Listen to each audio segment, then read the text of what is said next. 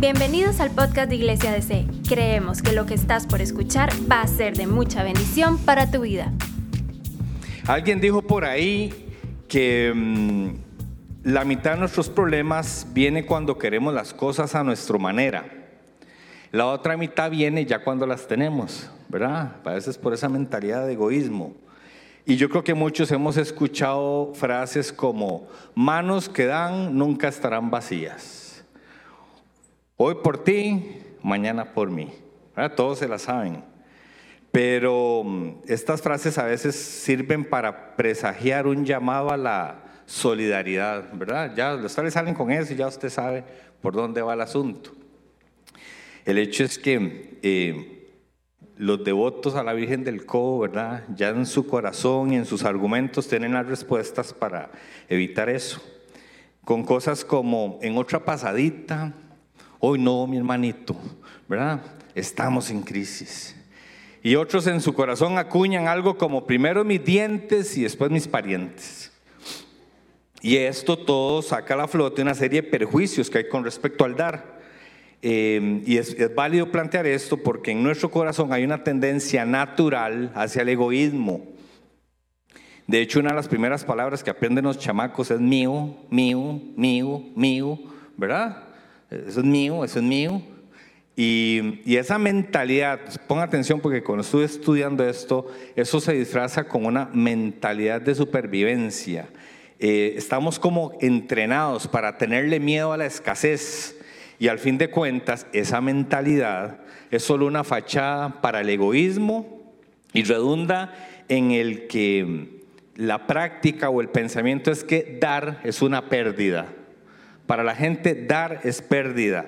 Para el mundo es mejor recibir que dar, pero para los hijos de Dios, dice la palabra en Hechos 20:35, más bienaventurado es dar que recibir.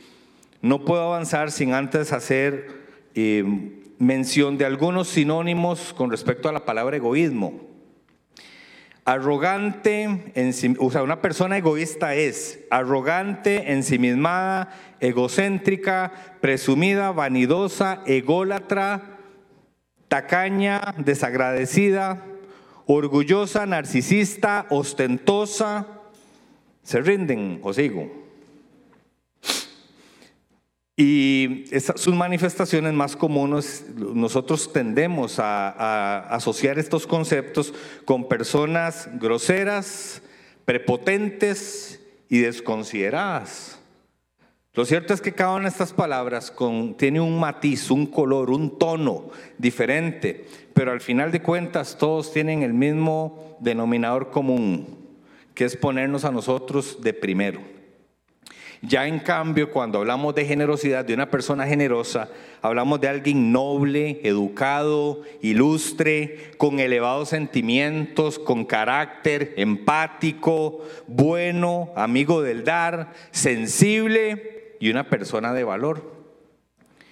Yo creo que todos nosotros podemos mostrar generosidad de diferentes formas, ¿verdad? Con tiempo de calidad, con gestos y modos de amabilidad con palabras de aliento y afirmación, en su trabajo dando la milla extra con excelencia, ¿verdad? Compartiendo y poniendo a disposición de los demás dones, habilidades, como se hace en los grupos conexión en DC, ¿verdad? Donde se puede enseñar, se puede instruir, hay otros grupos que son para corregir. Y desde luego también mostramos la generosidad compartiendo las posesiones y el dinero que se nos han confiado para administrar. El mensaje de hoy se llama La maldición del egoísmo. Y quiero presentarle las consecuencias de esta actitud. Escúcheme bien, el egoísmo es una actitud. Y para empezar, el versículo lema, ni que fuera campamento, es Proverbios 28, 27. Dice, el que da al pobre no tendrá pobreza, mas el que aparta sus ojos tendrá muchas maldiciones.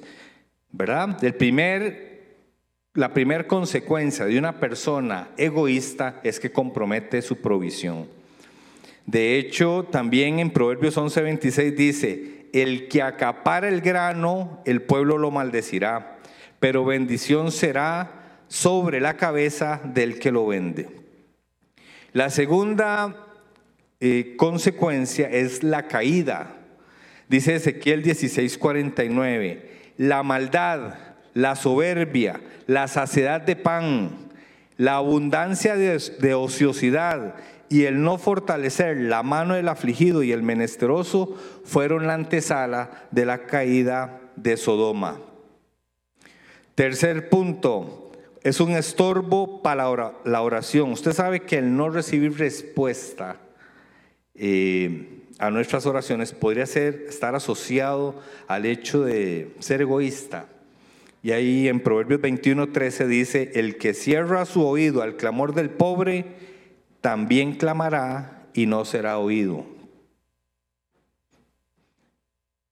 Entonces, compromete su provisión, se expone a la caída, topará con un estorbo a su oración y también se aleja del conocer a Dios. Y dice eh, Jeremías, perdón, 22, 16, hace justicia al pobre y al necesitado los ayudó.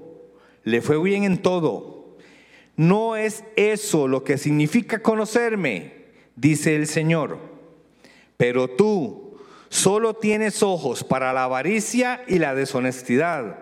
Asesinas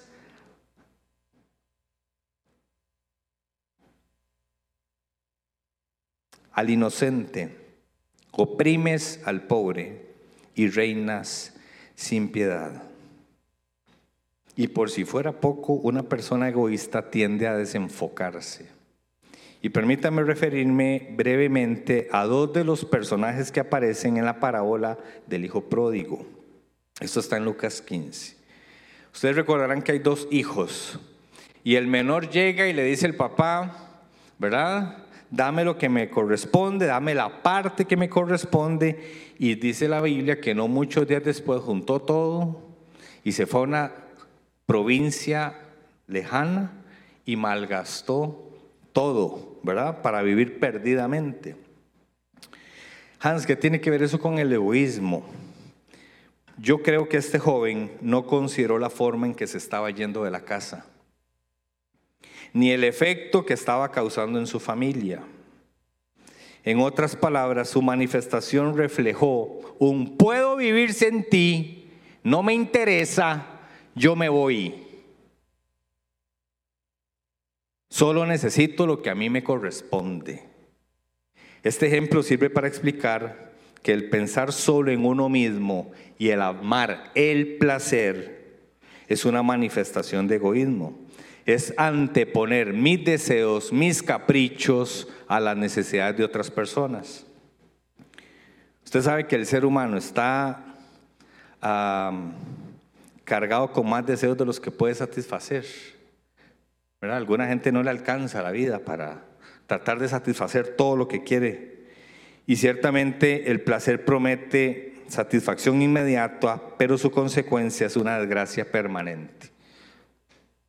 El egoísmo llevó a este joven lejos del control de sus pasiones, a coquetear con la lujuria, se enfocó en satisfacer sus propios deseos y pronto vio mermar cada uno de los recursos que un día dijo, eso es lo que a mí me corresponde. Ya con el tiempo los cerdos le anunciaron la llegada de la miseria y estaba en el poco tiempo pagando las consecuencias de su inmoralidad. Pero yo no sé si usted recuerda la primera sesión, estábamos viendo aquí diferentes perfiles del consumidor financiero, ¿verdad? Y en este, en este chavalo hay tres de esas características. Fue espontáneo porque un día nada más se arrancó y llegó y le dijo, el papá, deme todo lo que a mí me corresponde. Fue arriesgado porque se fue lejos de la casa a vivir perdidamente como a él le dio la gana. Y fue un gastador. Entonces, cartón lleno, gastador, arriesgado y espontáneos. Amigo y amiga, los resultados son evidentes, ¿verdad? Eh, disipó todo lo que tenía, fue negligente en la administración y ahora, permítame señalar y referirme al hermano mayor. Todo lo que había en su corazón salió a flote el día que estaba el fiestón en la casa, dice que iba llegando, ¿verdad? Y escuchó la música y ni siquiera, era su, era su casa, a mí lo que me extraña es por qué no entró. Y simplemente mandó a llamar a un criado y dice, ¿qué es lo que pasa ahí? Es que su hermano vino. Y su papá mandó a matar un becerro, ¿verdad? Y su actitud fue como de cobro, ¿verdad? De hecho dice el versículo 29 de Lucas 15, ojo la respuesta, tanto tiempo sirviéndote sin desobedecerte jamás y nunca me has dado un cabrito para gozarme con mis amigos. Como que el hombre llevaba la cuenta, ¿verdad? De, todo lo bueno que estaba haciendo para un tirárselo en la cara al, tata. Pero yo creo que este joven, eh, su corazón estaba en el campo, su corazón no estaba en la casa. Estaba con los de afuera, no con la familia. Tenía los ojos puestos en el becerro gordo. Sus emociones en las cosas y no en las personas.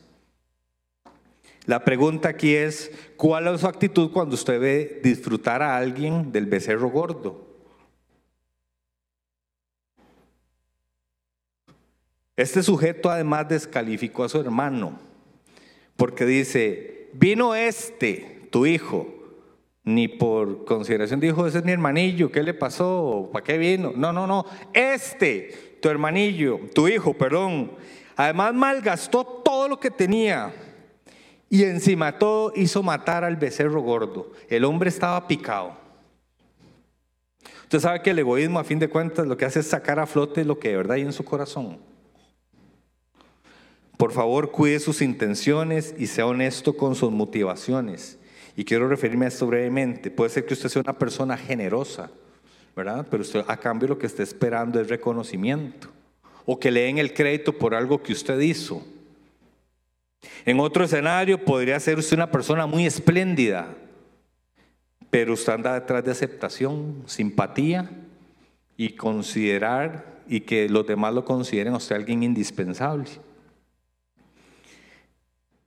Yo creo que alguien que camine con esas actitudes eh, debe de verdad examinar muy bien cada una de sus motivaciones. De hecho, no debería de esperar gratitud. La verdadera generosidad no necesita la gratitud. Dice Salmo 26, usted lo puede orar.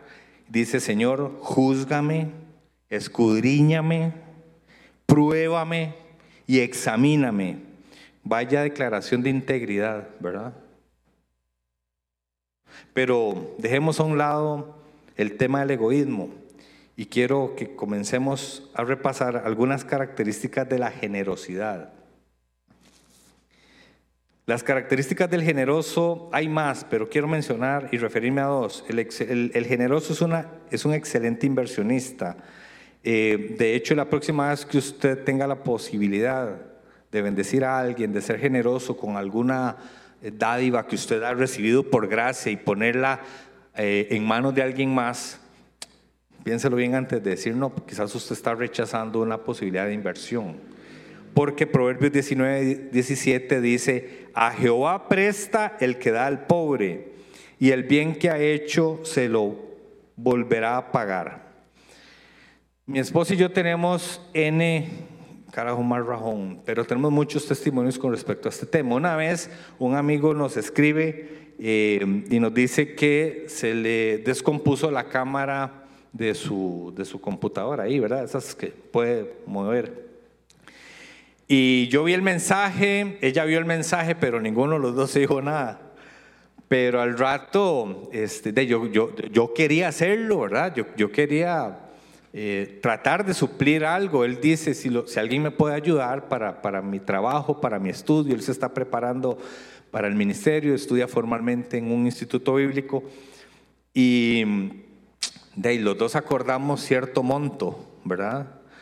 Eh, y yo siempre le digo a, mi esposa que, que, Dios con nosotros es, yo no sé, yo, yo no sé quién administra la conta ahí arriba, ¿verdad? Pero eh, seguro le llegan las facturas así y de una vez le dice, no, no, no, no, no, no, páseme eso, páseme eso, págueme eso.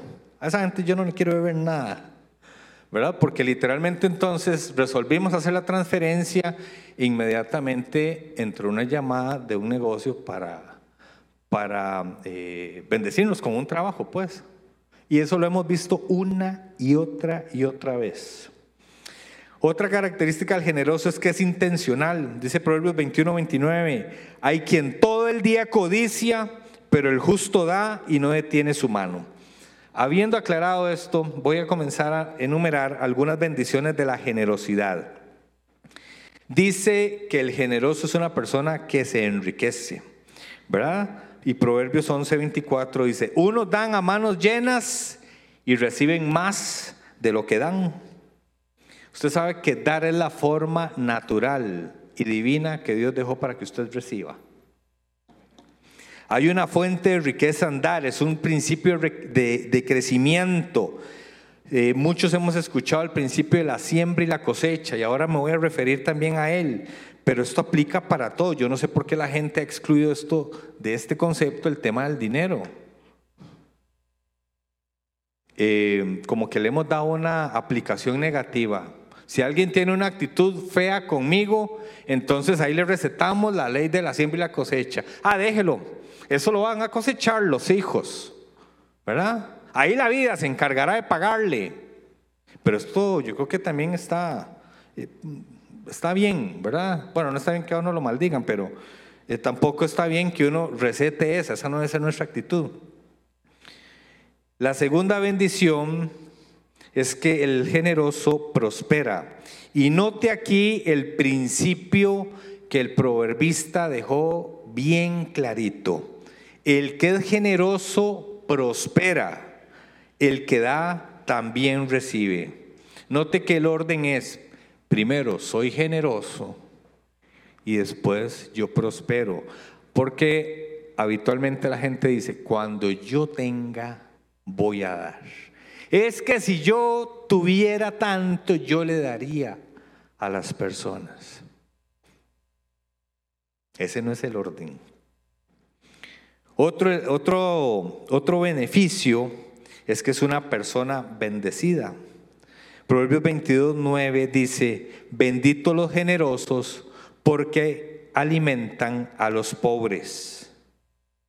Yo no sé si usted puede ver aquí conmigo la misión revelada en este pasaje. Hay un propósito en que lo que llega a nuestras manos es para ayudar a los demás. Y aquí hay dos posiciones. Sea que usted dé el pescado o sea que usted ayude y enseñe a pescar. Pero siempre hay una u otra forma en la que podemos ser generosos. Sigo. Dice Proverbios 25, 21 y 22 que el generoso será recompensado. Y este a mí de verdad que me impactó, porque vea lo que dice, si tu enemigo tiene hambre, dale de comer, si tiene sed, dale de beber. Actuando así, harás que se avergüence de su conducta y el Señor te lo recompensará. Hans, pero ¿y si me piden para droga? Hans, si, si es alguien que me ha hecho mal, Eh, cada uno es responsable, un día va a estar delante del Señor y va a tener que dar cuentas de todo lo que hizo, de todo lo que dijo, de todo lo que pensó. Ahí no va a haber pretexto, ahí no va a valer cuento. ¿Verdad? Si usted no está muy convencido de esa persona que le está pidiendo ahí en la esquina, en ese semáforo, y tal vez usted tiene dudas serias de que sea para algo, ¿cómo se puede llamar? Eh, algo con un buen fin, ¿verdad? Ese chaval va a agarrar esa plata y quién sabe. Bueno, entonces valore sembrar una ofrenda en un ministerio, en un centro de restauración. ¿verdad? Por lo menos ahí el asunto usted podría estar viendo que, va caminando. Eh, pero por otro lado, la recompensa no viene de las personas a quien usted eh, bendice. La bendición de Dios, la recompensa de Dios, se manifiesta de muchas formas. Vigor, salud, em, como que rinden las cosas en la casa, nada se echa a perder. Dios le abre oportunidad, le da gracia delante de alguien, ¿verdad? Y una y otra vez le rinden los zapatillos. Eh, no se enferma uno. Yo veo que algunos hacen así. ¿Verdad? Yo, creo que son manifestaciones de la bondad de Dios. El otro día nos paró un tráfico y ya me habían hecho un parte como 15 días antes. No, no transgredí la ley, ¿verdad? Ni nada de eso. Pero este, digamos que el carro andaba con un aditamento que la ley cuestiona, ¿verdad? Es un polarizado ahí. Y de ella que ha chantado otro Marte, ¿verdad? Y Karen y llorando, ¿verdad? Ahí. Pero yo soy como una posición más de, de haga lo que tenga que hacer. Ese es su trabajo. Yo no me pongo ahí a mendigar, ni, ni a pasarme listo, ni nada de eso. Y yo vi, ¿verdad? Karen seguía argumentando, explicando. Y los dos, yo sé que los dos en el corazón también estábamos pidiendo a Dios que nos diera gracia con, con, con el oficial. Y se fue, y eso que usted está así atisbando para ver qué, es, qué está hablando con el otro. Y al rato vuelve la persona y nos dice, de yo no sé por qué, pero este, mejor váyanse, váyanse, váyanse, ¿verdad? Eh, yo no sé, esas son, para mí esa es una manifestación de la bondad de Dios. Un llamado a mí para arreglar lo que tengan que arreglar ahí en el parabrisas del carro, pero también es un detallito de Dios ¿verdad? Una alerta ahí, una bendición. Lo, lo importante es que se anime a experimentarlo. Dios opera de formas extraordinarias y que formas que usted no puede imaginar. La otra eh, bendición es que usted experimentará el gozo. Dice Proverbios 14, 21, el, el que desprecia a su amigo comete un pecado, pero feliz aquel que se compadece del pobre. Y yo no sé, yo creo que todos admiramos a una persona generosa, más si esa manifestación es con uno, ah. Sí, sí, sí, no es cierto. Este, yo creo que todos admiramos a esa persona, la admiramos, la valoramos, la estimamos. Pero hay algo más que eso, es la satisfacción de poder sumar a la vida de alguien más.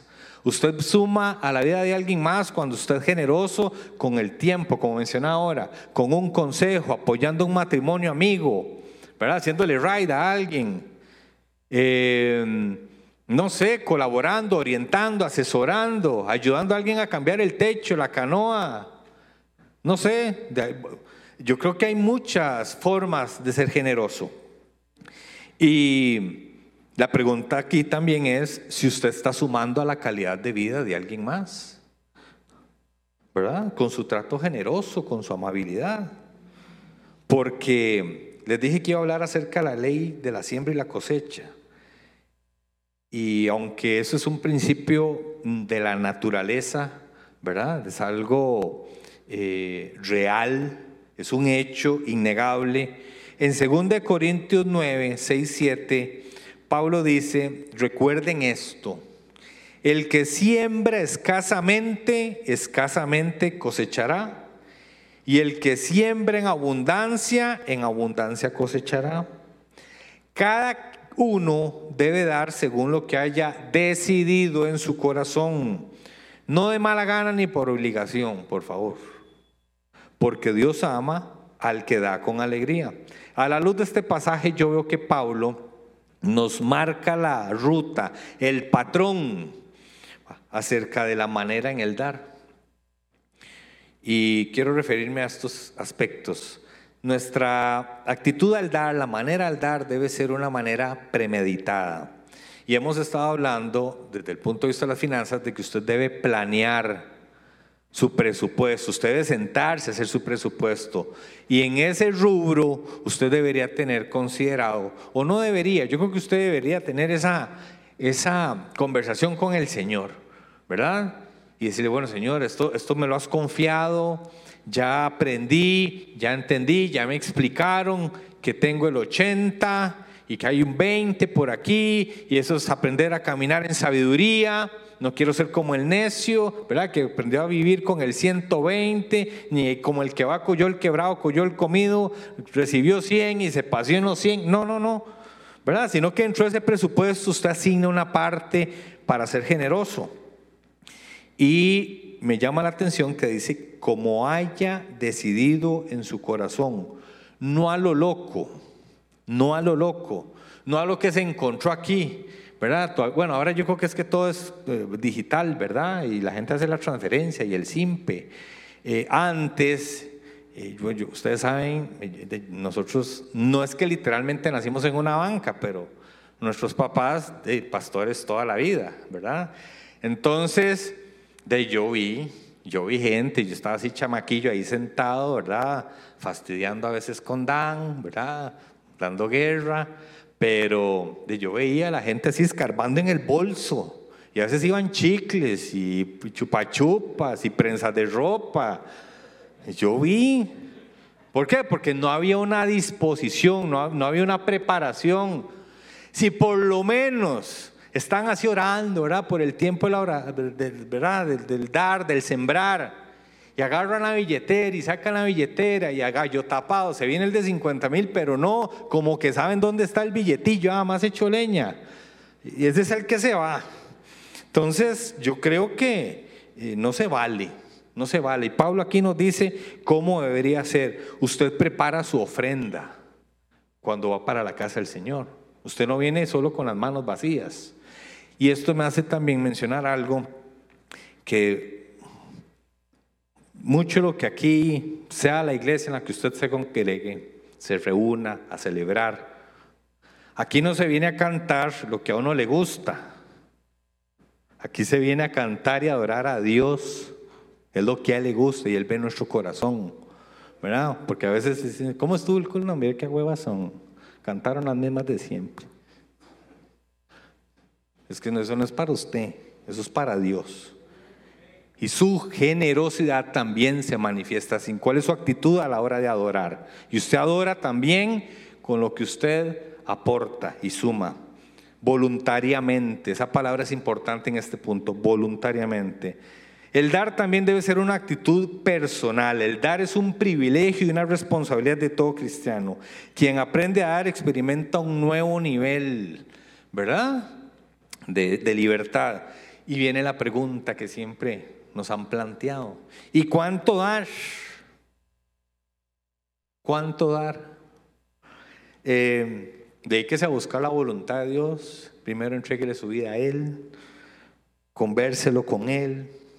Y recuerde que el diezmo ya de por sí es lo mínimo que usted puede dar. Pero Él dio a su único hijo para que usted y yo hoy gocemos y disfrutemos de seguridad de vida eterna. Amén.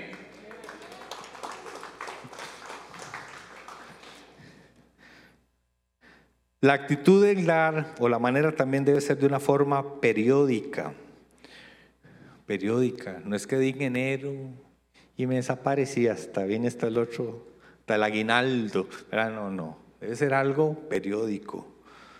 Y también, número cuatro, debe ser algo privado, sin ostentar bajo el acuerdo entre usted y su cónyuge, si son casados, o usted solito ahí, ¿verdad? Lo que ya usted va percibiendo por, por, por el esfuerzo, por su trabajo, debe ser algo privado.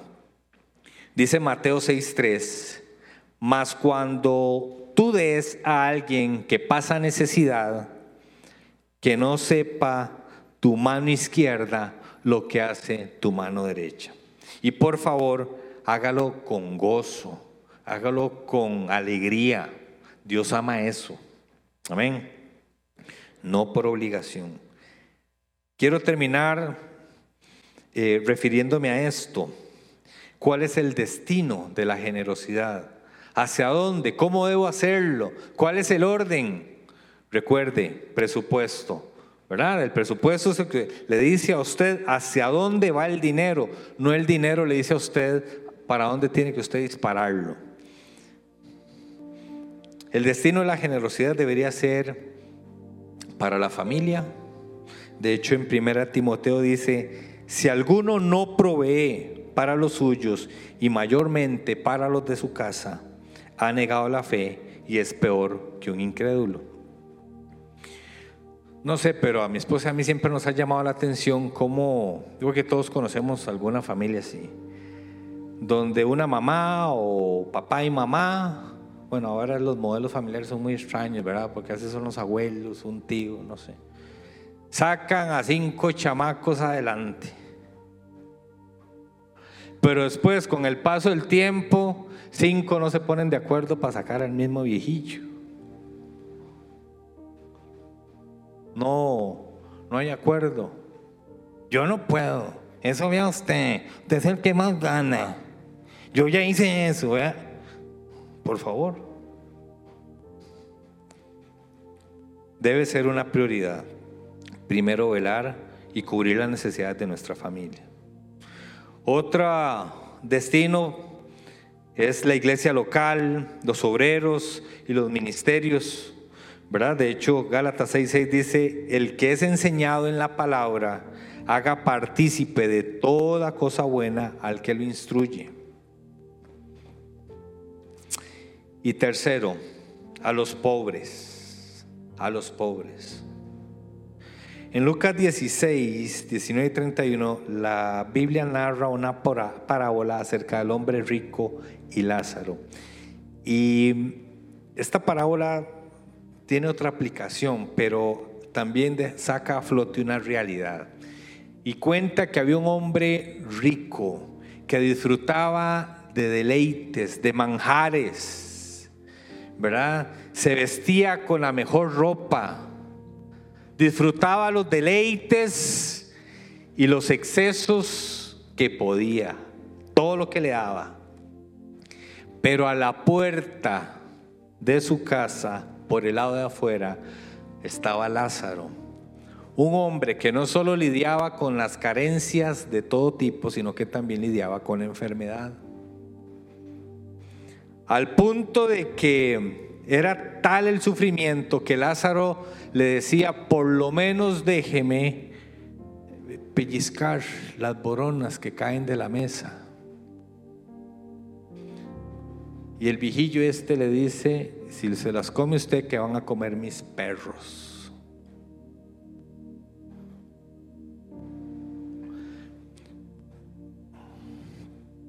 El desafío que quiero dejarle en esta noche es que usted piense quién está al otro lado de la puerta.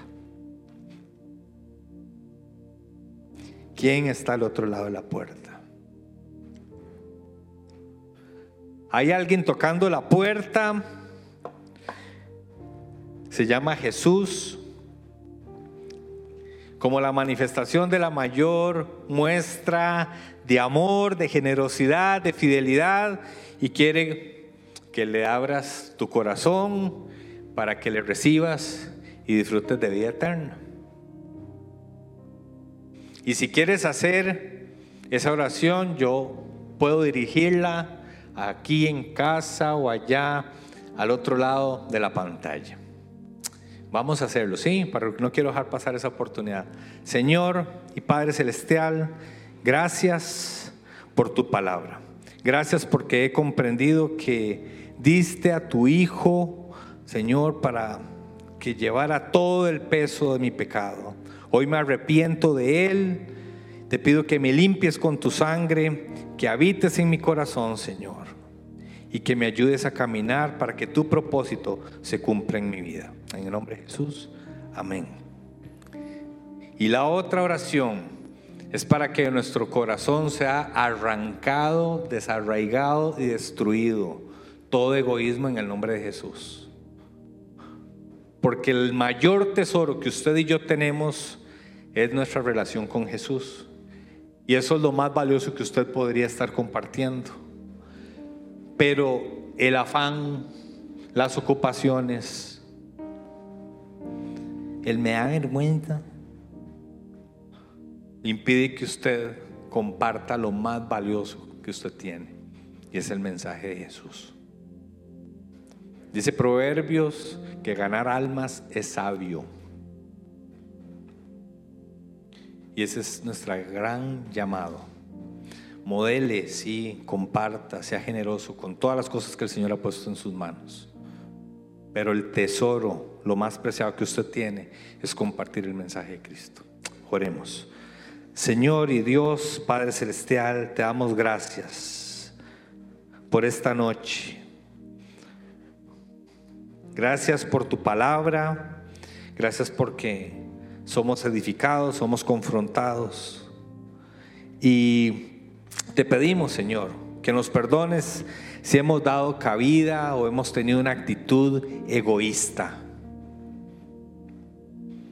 Hoy nos arrepentimos, Señor, y te pedimos que nos ayudes a desarraigar, a arrancar, Señor, cualquier actitud avariciosa, egoísta, que nos impida sobre todo compartir las buenas nuevas de tu salvación. Renuévanos, cámbianos, transfórmanos, Señor.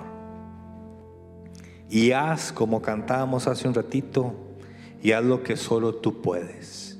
En el nombre de Jesús. Amén y amén. Gracias por escucharnos. No olvides compartir este mensaje. Para más contenido e información sobre Iglesia DC, puedes visitar nuestro sitio web iglesiadc.com.